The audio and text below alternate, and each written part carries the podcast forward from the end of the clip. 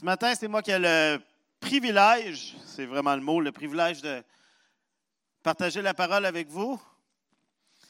Alors qu'on continue cette longue série sur euh, les patriarches, qu'on est dans la, quatrième, euh, quatrième de notre série où on parle sur Abraham. Inquiétez-vous pas, si vous avez manqué les autres, vous allez être capable de suivre sans problème. Si vous voulez les réécouter ou les écouter à nouveau, ils sont toujours sur notre site Internet avec toutes les, autres prédications. Hein, on sait qu'au cours de l'été, on manque des fois, des fois, des, réunions, euh, on est à l'extérieur. N'hésitez pas à aller sur notre site Internet.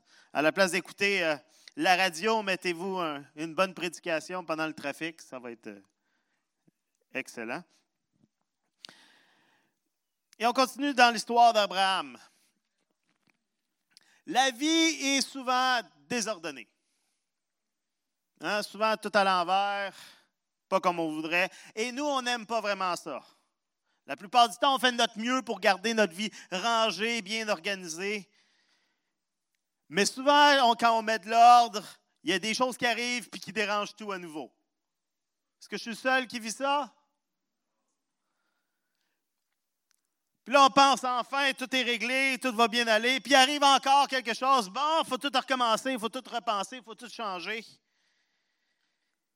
Et on n'aime pas ça. On n'est pas bien là-dedans. Puis il y a des moments où, peu importe le choix qu'on fait, ça va causer du désordre. Où on est face devant un dilemme où peu importe le choix, il va y avoir des difficultés, il va y avoir des problèmes. Et c'est, on essaie de réfléchir, qu'est-ce qui va causer le moins de désordre, le moins de problèmes? Hein, des fois, il faut choisir entre. Euh, on est, face à des dilemmes professionnels. Il faut choisir entre un emploi ou un autre emploi, entre une promotion et plus d'argent, ou mais moins de temps avec notre famille, moins de temps à la maison. Puis là, on est face à un dilemme. Bon, qu'est-ce qu'on fait? Dans les deux cas, il y a du positif et il y a du négatif. Entre, oui, mais je pourrais étudier puis aller plus vite puis continuer mes études, mais je vais être moins euh, souvent avec mes enfants ou je vais être moins, je vais devoir sacrifier certaines choses. Puis on est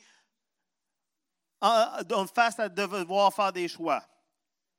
Hein, des dilemmes financiers entre j'ai un besoin, je pourrais l'acheter maintenant, ou je pourrais économiser puis attendre puis l'acheter plus tard, mais au moins je ne m'endetterai pas. Puis on se retrouve face à plein de décisions, puis dans tous les cas, il va y avoir des aspects négatifs. Et parfois, on est face à des défis, à des dilemmes, même spirituels. Hein, est-ce que je continue d'attendre et d'attendre et d'attendre que Dieu agisse, que le Seigneur agisse? Ou est-ce que je mets en pratique le dicton Aide-toi et le ciel t'aidera? Hein, qui en passant n'est pas un verset de la Bible. Hein, mais des fois, on se dit ben, Je suis assez brillant, je sais comment résoudre le problème.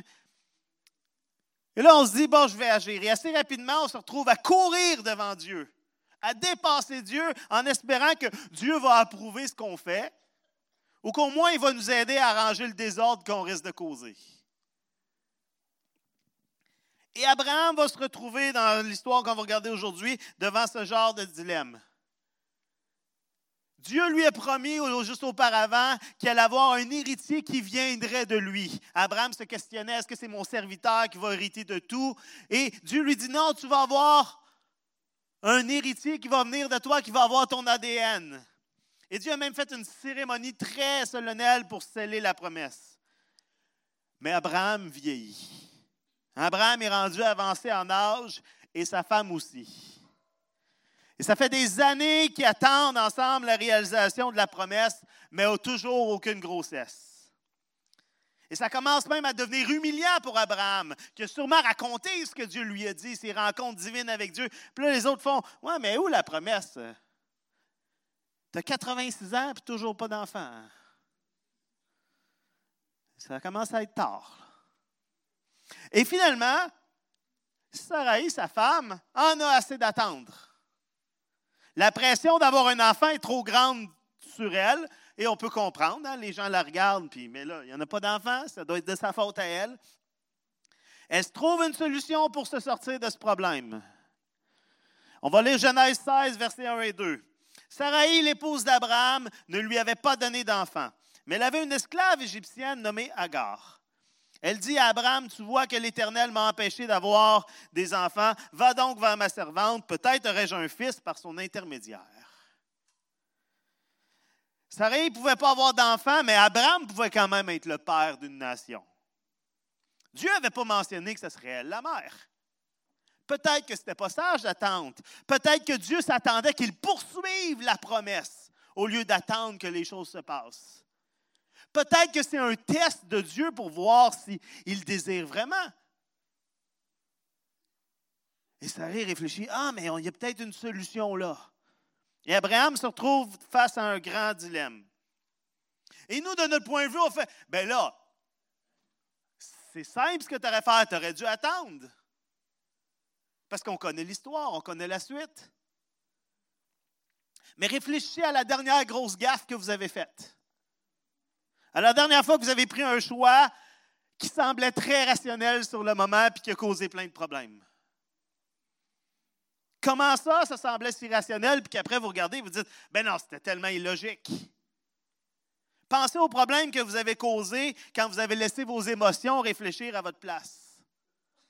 Que vous avez laissé vos désirs vous mettre l'autopilote et conduire à votre place. La réflexion de Sarah n'est pas si surprenante que ça. Parce que la culture de l'époque permettait à un homme qui ne pouvait pas avoir d'enfant avec sa femme de prendre la servante de sa femme comme deuxième épouse. C'était quelque chose qui se faisait déjà. Donc, Sarah n'a pas inventé quelque chose, puis Abraham fait Qu'est-ce que tu dis là? Ça n'a aucun bon sens. Ça existait dans leur culture. Mais le principal problème, c'est que tout au long de la discussion, personne ne cherche à savoir l'opinion de Dieu. Hein, on ne voit pas Sarah qui prie. On ne voit pas Abraham qui va à un des hôtels qui a fait pour faire un sacrifice et chercher la face de Dieu. Ils agissent juste selon leur intelligence humaine. Et ce n'est pas parce que c'était dans les traditions sociales, dans la culture de l'époque, que ça fait que c'est ce que Dieu voulait. Ce n'était pas une naissance ordinaire. Ça allait être le père d'une grande nation. Ce n'était pas le temps de tourner les coins ronds, de faire les choses à moitié. Mais juste en réfléchissant, au verset 2, ça nous dit Abraham suivit le conseil de sa femme. Habituellement, c'est une bonne chose. Hein, messieurs, habituellement, écoutez les conseils de vos femmes? Mais dans ce cas-ci, non. Sarai, femme d'Abraham, prit donc sa servante Agar et la donna pour femme à Abraham, son mari. Il y avait alors dix ans qu'Abraham séjournait au pays de Canaan. Il s'unit à Agar et elle devint enceinte. J'imagine le couple, le vieux couple, se dire C'est merveilleux, chérie, Dieu a béni notre décision. Ça veut dire que est d'accord avec ça, sinon elle ne serait pas tombée enceinte. Probablement que pour eux, ça confirme leur décision. Si ça marche, ça doit être que Dieu est d'accord. Mais les répercussions se font rapidement sentir. Verset 4, quand elle vit qu'elle attendait un enfant, elle, on parle d'Agar, se mit à mépriser sa maîtresse. Les gens du Proche-Orient ancien voyaient les femmes stériles comme étant littéralement inutiles à la société. Ils consommaient des biens, mais il n'y avait rien pour justifier, parce qu'ils ne contribuaient pas à la société dans le regard de cette époque-là. Et donc, selon les standards de l'époque, Agar avait plus de valeur que Sarai, puisqu'elle, elle avait pu donner un fils à Abraham. Et elle se met à mépriser sa maîtresse à la regarder de haut. Ah, toi, tu n'es même pas capable d'avoir un enfant. Puis là, de flatter la bedaine devant, regarde ça. Moi, moi, j'ai réussi. Et souvent, quand les conséquences du péché commencent à retomber, les relations en souffrent. Et ça arrive à dire à Abraham, c'est toi qui es responsable de l'injure qui m'est faite. Ah, ça, c'est classique. On le voit avec Adam et Ève, accuser les autres. On le voit là encore. C'est l'idée de qui? C'est l'idée de Sarai. Et elle accuse Abraham. C'est de ta faute. J'ai poussé ma servante dans tes bras, et depuis qu'elle s'est vue enceinte, elle me méprise. Que l'Éternel soit juge entre nous. Et Abraham dit, ben là, ta servante est en pouvoir, agis envers elle comme bon te semblera. Lui, il se recule et dit, wow, wow, j'ai rien fait, moi. Alors Sarai la traita si durement que celle-ci s'enfuit. Elle va s'enfuir dans le désert. En fait, elle va s'enfuir sur la route. Ça nous parle du chemin de Chour, qui est le, trajet où les caravanes passaient entre Canaan et l'Égypte. Probablement qu'elle veut retourner en Égypte. Et là, un ange de l'Éternel va apparaître, va lui parler. Elle va dire, je m'enfuis. Il dit, non, retourne avec elle. Il lui fait une promesse concernant son enfant. Au verset 10, il dit, je te donnerai de très nombreux descendants. Ils seront si nombreux qu'on ne pourra pas les compter. Il ajouta, tu attends un enfant, ce sera un garçon. Tu l'appelleras Ismaël. L'Éternel, Dieu entend. Car Dieu t'a entendu dans ta détresse. Ton fils sera comme un âne sauvage, lui il s'opposera à tous et tous s'opposeront à lui, mais il assurera sa place en face de tous ses semblables. Il y a ici, dans tout ce récit, sans entrer trop dans les détails, plein de références que les lecteurs de l'époque comprenaient. La route de Chaux, c'est l'endroit où les descendants d'Ismaël vont, entre autres, demeurer. C'est un territoire qu'ils vont contrôler. Quand il dit ça va être comme un âne sauvage, en hébreu, c'est le mot péré, mais qui ressemble au désert de Paran où Ismaël va aller s'établir plus tard. il y a plein de petites références au peuple dont va faire partie les descendants d'Ismaël. Agar voit tout ça et dit Ai-je réellement vu même celui qui me voit au verset 13 Et elle appela l'Éternel qui lui avait parlé du nom de Ata El. C'est toi le Dieu qui me voit. Verset 15, Agar donna le jour à un fils que son père appela Ismaël. Hein, elle est revenue chez Abraham. Abraham avait 86 ans quand Agar lui donna ce fils. Elle revient, mais je peux imaginer que la relation demeure tendue, hein, pas nécessairement la même. Abraham et Sarai ont essayé de précipiter Dieu, de le forcer à agir. Ils étaient tannés d'attendre. Mais savez-vous quoi? Ils n'ont pas reçu leur bénédiction avant encore 14 ans. Nos actions précipitées ne mettent pas de pression sur Dieu pour se dépêcher à agir. Dieu ne fait pas, ah ben là, ils ont fait de quoi que je ne m'attendais pas. Eh, je n'ai pas le choix de les blénir plus rapidement ou je n'ai pas le choix d'agir dans leur vie d'une manière que je n'avais pas prévue. En fait, quand on essaie de mettre de la pression sur Dieu, Dieu fait juste nous répondre Tu n'es pas prêt. La bénédiction n'est pas bonne pour toi en ce moment. Ce que j'ai pour toi, les promesses que je t'ai faites, ben, ce n'est pas maintenant. Tu as tellement à apprendre, alors fais-moi confiance. Et attends pas que je t'explique tout. Peut-être que vous, vous avez cette prière très occidentale, très nord-américaine de Seigneur, dépêche-toi. C'est très dans notre culture, ça. C'est bien long. Plus vite, Seigneur. Vous voulez des réponses maintenant, vous voulez sa bénédiction maintenant? Vous êtes convaincu d'avoir assez attendu? Attendre, c'est difficile et vous voulez du progrès. Et la tentation, quand le Seigneur semble rien faire, c'est de faire les choses par nous-mêmes. Hein?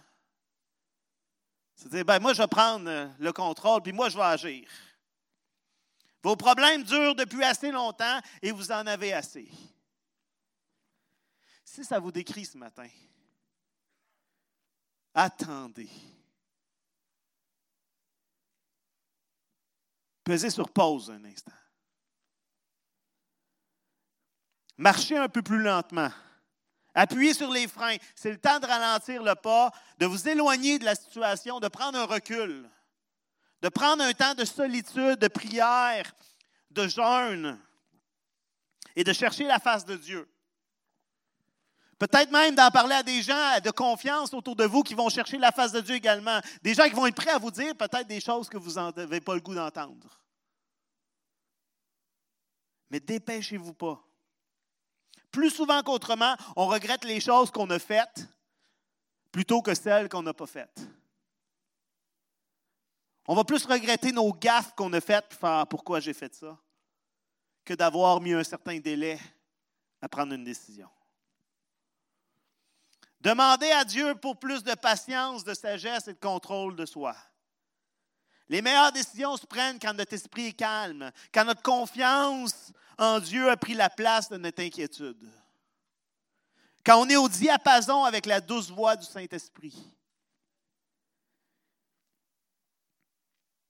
Parlez à Dieu, exprimez-lui ce que vous ressentez, mais soyez prêts à écouter. Imaginez le pire qui pourrait arriver si vous attendiez. Plutôt que d'agir trop rapidement, arrêtez et réfléchissez au futur. Plutôt que vouloir juste entrer dans le futur, prenez le temps d'y réfléchir. C'est quoi le pire qui pourrait arriver si je fais rien? Dans le cas d'Abraham et de Sarai, ben, il n'y a juste rien qui aurait changé. S'il avait attendu un peu et qu'il avait pris le temps de chercher la face de Dieu, qu'est-ce qui se serait passé? Rien de différent. Ils ont attendu quand même 14 ans. Pensez aux autres qui vont être affectés par votre décision. Aller de l'avant, en avant du temps de Dieu, va faire toujours des dommages collatéraux. Va affecter des gens. Non seulement vous faites du mal à vous-même, mais vous faites du mal à des gens autour de vous. Prenez le temps de réfléchir avant de prendre une décision. Qui ça va impacter? Qui ça va affecter?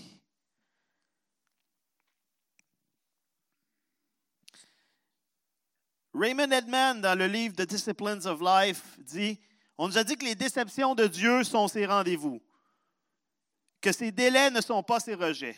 Mais est-ce qu'on croit ce qu'on entend? Le délai, malgré sa destruction de notre espoir apparente, peut devenir une discipline profonde pour l'âme qui veut servir le Seigneur Jésus.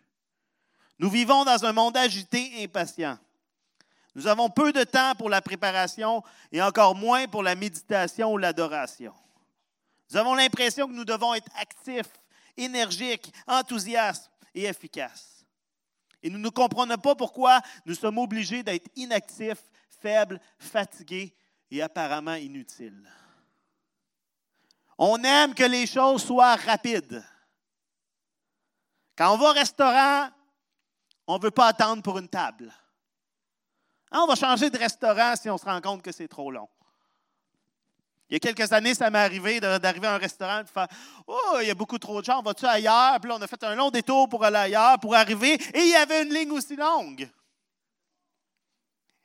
Et on attendait, on se disait, avoir su, on serait déjà assis. Quand on commande quelque chose en ligne, on veut une livraison le plus rapide possible. Non, avant, on trouvait, ça arrive une semaine plus tard, wow, c'est merveilleux. Non, non, à cette heure, on veut être sur Amazon Prime parce qu'on veut que ça arrive le lendemain. Et là, ils sont en train de créer quelque chose de plus, ça va arriver dans la même journée. On veut un téléchargement immédiat. On veut la voie rapide sur l'autoroute. En fait, on va changer de voie pour en disant, elle, elle a de l'air plus rapide. Et elle ralentit toujours. C'est un principe de la vie, la voie dans laquelle je suis est la plus lente. On aime le fast-food, pas parce que c'est meilleur, parce que c'est plus rapide. Ben, plus maintenant, mais euh, avec la perte de manque d'employés au Québec, tout est plus lent. Hein. Pourquoi? Parce que la vie est courte et on ne veut pas gaspiller de temps à attendre. Mais c'est souvent dans l'attente que Dieu fait son meilleur travail dans nos vies. Dans ces attentes frustrantes, le Saint-Esprit confronte nos désirs les plus sombres, nos envies les plus égoïstes, et les fait sortir de l'ombre pour nous libérer de l'esclavage de ces idoles dans nos vies. Alors qu'on attend, Dieu fait son œuvre en nous. Et vous savez quoi? Dieu, pour Dieu, c'est plus important que notre vie soit transformée, que nous vivions une croissance. C'est plus important ça que de recevoir des bénédictions et de se sentir bien. Alors que nous sommes forcés d'attendre, le Seigneur nous aime à développer un appétit pour la bénédiction à venir. En attendant, il développe notre maturité pour que lorsque la promesse va s'accomplir, on soit prêt à en profiter pleinement. Parce que comme j'ai déjà dit auparavant, une bénédiction au mauvais moment peut devenir une malédiction. si on n'est pas prêt à recevoir ce que Dieu a pour nous, on va le gâcher. Parfois, Dieu va nous juste nous faire attendre parce qu'il veut nous faire grandir. Abraham et Sarah n'ont pas attendu. Et finalement, ça a juste causé plus de problèmes. Ismaël est né dans une famille où il y avait de la chicane, où il y avait du conflit. Agar s'est senti rejeté, s'est euh,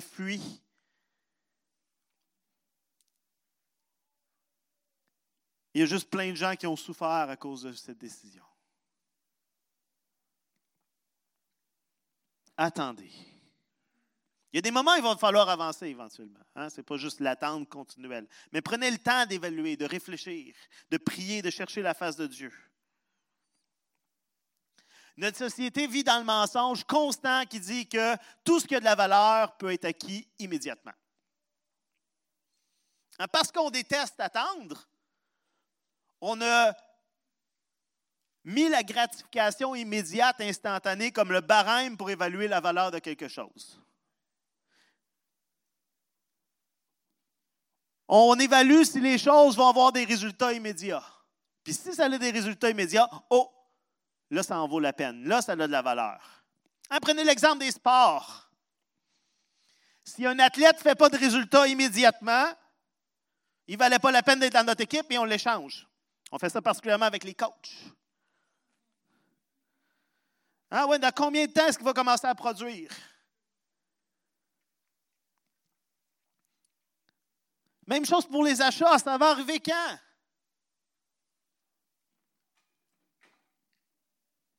La vitesse et l'efficacité sont in, la qualité est out. Quand on fait un achat, on ne demande pas, mais comment ça va me durer? Mais on demande plutôt, c'est quand je vais l'avoir? On préfère bas de gamme et jetable à excellent et durable, surtout si ça signifie qu'on l'a maintenant. On est conditionné par un monde aux annonces publicitaires de 15 ou de 30 secondes. Vite, il faut passer à autre chose. Ma génération disait qu'on était conditionné par les vidéoclips avec des images qui flashaient, mais je pense que la génération plus jeune, c'est encore plus rapide. Hein, nos conversations sont conditionnées par le fait de tout dire en 280 caractères. Il n'y a pas si longtemps, c'était 140 sur Twitter. Ils ont augmenté pour qu'on puisse parler un peu plus. Mais on ne peut pas avoir une longue conversation si les gens parlent trop longtemps. Enfin, non, c'est trop long, résume. Et même notre vie spirituelle est influencée par cette culture du rapide et de l'immédiat.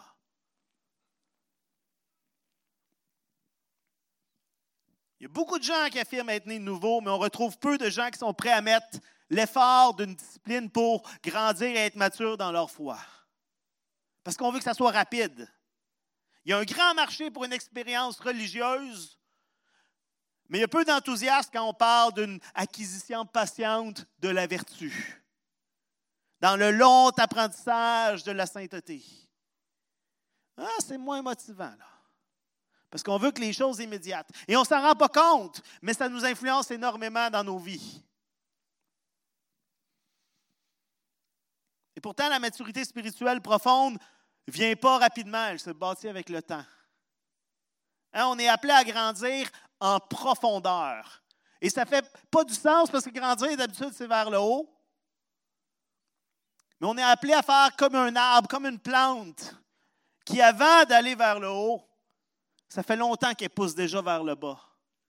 Puis que les racines s'établissent. Et plus les racines sont profondes, plus l'arbre est solide.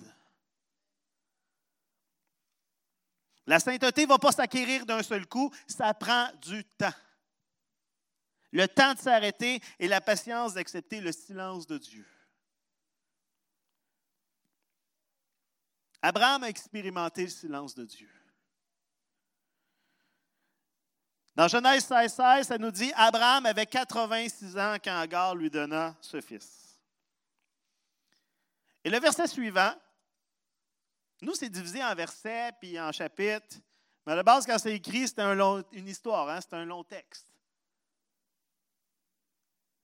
Et la phrase d'après dit Quand Abraham eut 99 ans, l'Éternel lui apparut et lui dit Il y a 86 ans, phrase d'après, il y a 99 ans.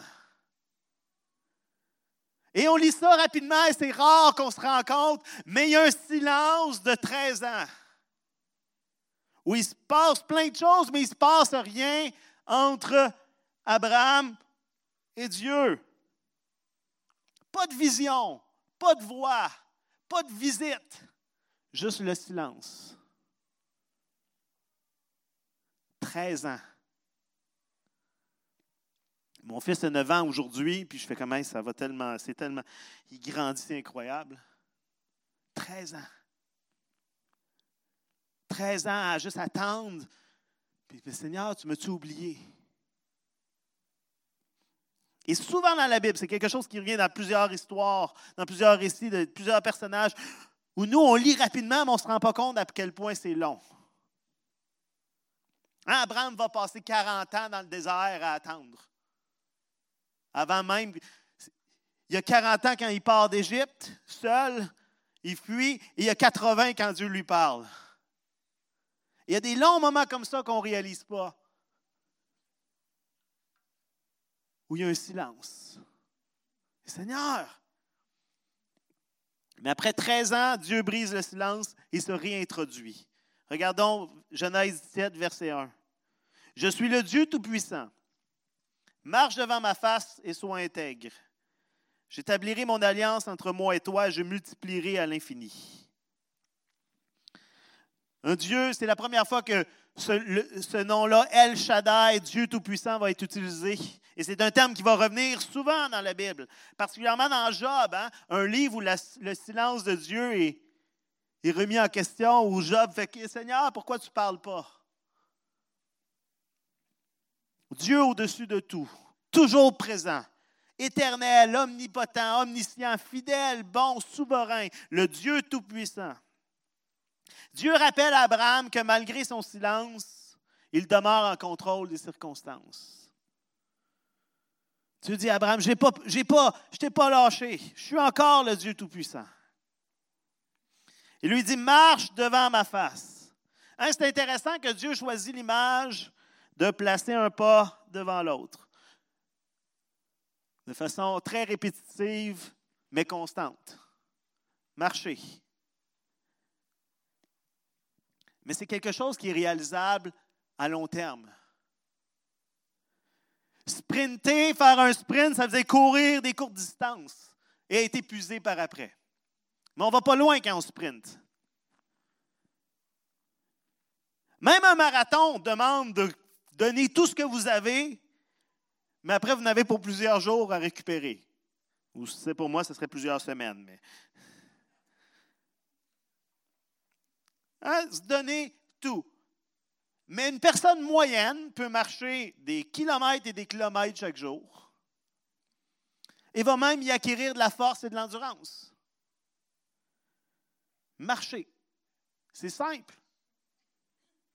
Ça ne demande pas trop d'efforts, mais on avance. Et c'est une analogie de la relation d'Abraham avec Dieu. Marche devant ma face. Fais les bonnes choses de manière répétitive et constante, jour après jour, dans le long périple de la vie. Et Dieu va dire, sois intègre. Hein, Dieu ne lui dit pas, sois parfait, sois sans péché, parce que personne ne peut accomplir ça. Mais sois morablement stable, même après les erreurs. Garde tes yeux fixés sur moi, avec ton oreille à l'écoute de ma voix et ton esprit alerte à ma direction. Tu vas découvrir que tu vas t'élever au-dessus de la superficialité du monde qui t'entoure. Marche devant ma face et sois intègre. Et Abraham aurait pu réagir en disant Seigneur, ça fait 13 ans que tu ne me parles pas. Pourquoi? Puis il aurait pu poser des questions, mais comment Abraham réagit-il au verset 3, ça nous dit Abraham tomba sur sa face et Dieu lui parla. Je pense que dans ces 13 années de silence, Abraham est devenu un homme avec une foi profonde. Alors que dans le passé, il questionnait Dieu, il ne comprenait pas. Là, il y a un point que devant, quand Dieu lui dit quelque chose, il dit D'accord, Seigneur, il fait juste adorer.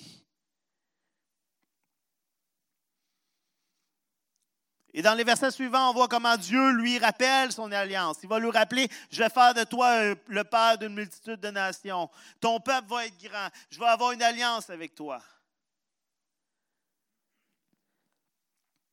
Et au verset 15, verset 15 et 16, en fait, excusez-moi, euh, verset 5, Dieu dit, désormais ton nom ne sera plus Abraham, qui voulait dire Père éminent, Père exalté, mais Abraham car je ferai de toi le père d'une multitude de nations. Son ancien nom lui avait été donné par son père et avait une référence avec le Dieu de son père. Et l'Éternel change son nom, lui dit maintenant tu vas t'appeler Père d'une multitude. Abraham. À chaque fois que les gens vont parler avec toi, ça va leur rappeler, hey, lui, il va être le Père d'une multitude. Il a reçu cette promesse-là. Versets 15 et 16, ça nous dit, Dieu dit encore à Abraham, pour ce qui concerne ta femme Sarai, tu ne l'appelleras plus Sarai, qui voulait dire ma princesse. Désormais, son nom est Sarah, princesse, parce qu'elle va être la, mère d'un peuple. Je la bénirai, je lui accorderai pour elle un fils. Je la bénirai, elle deviendra l'ancêtre de plusieurs peuples, des rois de divers, divers peuples sortiront d'elle. Elle aussi obtient un nouveau nom. Dieu confirme, c'est elle, de elle que viendra l'héritier d'Abraham ce qu'il n'avait pas fait auparavant. Et Abraham est tellement surpris par la, nouvelle qu'il va, ça nous dit qu'il s'est mis à rire à l'intérieur de lui. Quoi, un homme centenaire avoir des enfants? Ma femme a 90 ans, elle ne peut pas avoir un enfant. Et lui se dit, ah Seigneur, c'est par Ismaël que tu vas agir, fais juste le bénir lui. Et Dieu dit, non, non, non, c'est à Sarah, ta femme, qui va, de qui tu vas avoir un fils. Et Dieu promet l'impossible. Il lui promet un fils.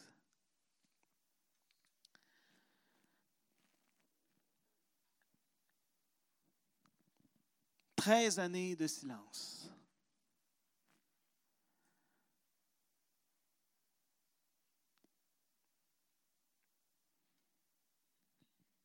Le récit de la vie d'Abraham, et plus que, je vais dedans, plus je réalise à quel point c'est ça, c'est un appel urgent à ralentir, à considérer ce qui est important. Ralentir va vous aider à éviter une vie remplie de regrets. Passer du temps seul, dans le silence. Je vous dis ce matin, c'est incroyable parce que ma prédication était prêcher avant même que je prenne le micro. Prenez du temps pour méditer, euh, pour réfléchir, pour entendre la voix de Dieu. Vous n'obtiendrez pas de la vie en allant plus de la vie en allant plus vite, en faisant davantage. Mais c'est en ralentissant, c'est en grandissant en profondeur que vous allez commencer à recevoir ce que le Seigneur en réserve pour vous. Votre discernement va augmenter. Plus vous allez grandir en profondeur dans votre relation avec Dieu, plus vous allez réussir à discerner, à voir les vraies choses concernant les gens et à apprécier une profondeur dans vos relations comme jamais auparavant. Vous allez mieux vous comprendre. Vous allez comprendre vos motivations, vos défauts. Et alors que vous permettez à Dieu de s'en occuper, ben, vous allez vivre avec plus de joie et moins de drame. Parce qu'alors qu'on s'arrête et qu'on prend le temps, on laisse Dieu, un son de moi, au Dieu, et connaît mon cœur. Révèle-moi ce qui a besoin de changer. Et ça, quand on roule sans arrêt, on n'est pas capable de le voir.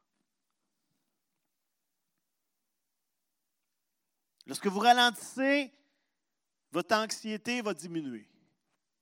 Vous allez expérimenter moins d'inquiétude. Pas parce que les problèmes disparaissent, mais parce que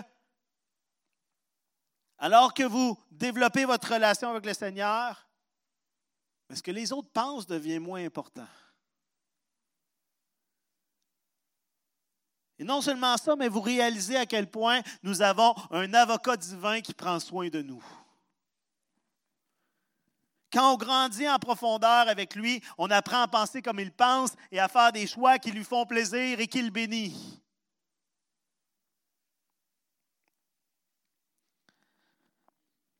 En ralentissant, vous allez éviter des problèmes inutiles. En prenant un pas à la fois, en marchant accordé avec Dieu, vous allez éviter des conséquences qui vous, apporté, qui vous auraient apporté du regret et de la honte. Très souvent, quand on se dépêche, on le regrette plus tard. Et ça, je parle par expérience. Je suis quelqu'un de très impulsif dans la vie. Et souvent, on le regrette après. Ah, qu'est-ce que j'ai fait là? Qu'est-ce que j'ai dit là? Hein, tourner sa langue cette fois dans sa bouche avant de parler.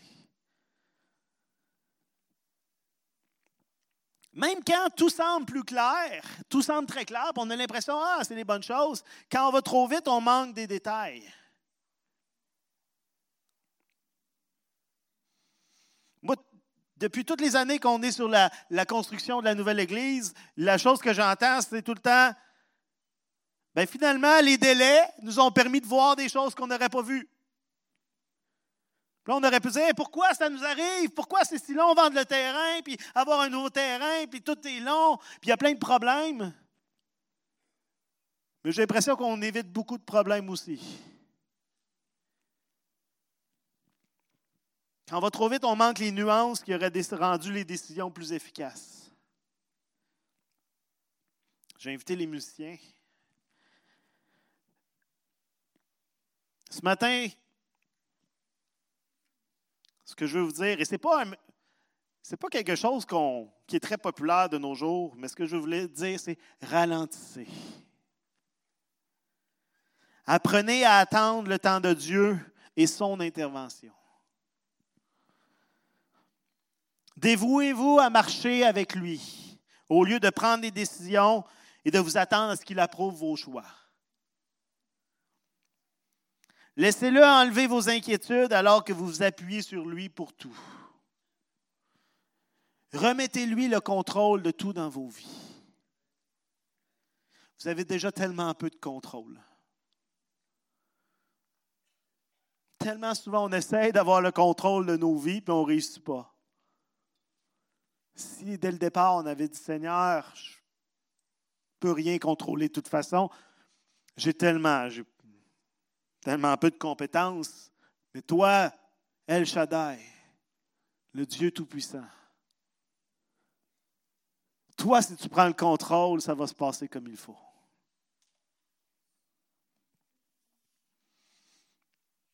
Avant de pousser vers le haut, cherchez à grandir en profondeur, à établir des racines profondes dans votre relation avec Dieu.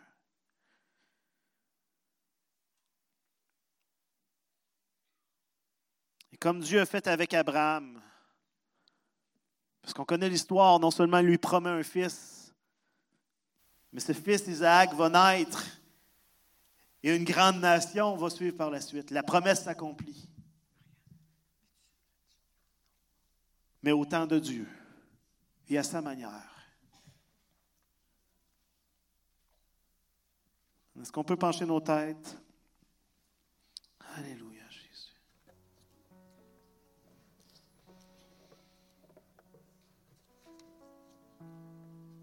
Seigneur, ce que tu nous demandes aujourd'hui, Seigneur, c'est tellement contraire à ce qu'on a l'habitude de faire, à ce qu'on a l'habitude de chercher. C'est tellement contraire à notre culture. Alors que tu demandes de ralentir, d'attendre que toi tu agisses. D'attendre que tu nous montres ta direction, Dieu. De rester dans le silence et seulement d'écouter. Alors que nous, ce qu'on veut faire, c'est parler, c'est agir, c'est courir vers l'avant. Toi, tu nous dis, Ralentis. Un pas à la fois. Laisse-moi agir. Et Seigneur, on veut lâcher prise aujourd'hui. On veut te remettre nos vies, Seigneur. Tout abandonner devant toi, Seigneur. Seigneur, alors qu'on fait juste attendre, Seigneur, que tu puisses nous faire grandir. Seigneur, que tu puisses nous faire voir qu'il se passe quelque chose lorsqu'on attend. Que ce n'est pas ce qu'on avait prévu, ce n'est pas ce qui est plus flamboyant, mais que tu es en train de nous faire grandir en profondeur. Que les racines sont en train de pousser, Seigneur Dieu. Afin qu'on soit stable et ferme, Seigneur, lorsque les choses vont s'accomplir, oh Dieu.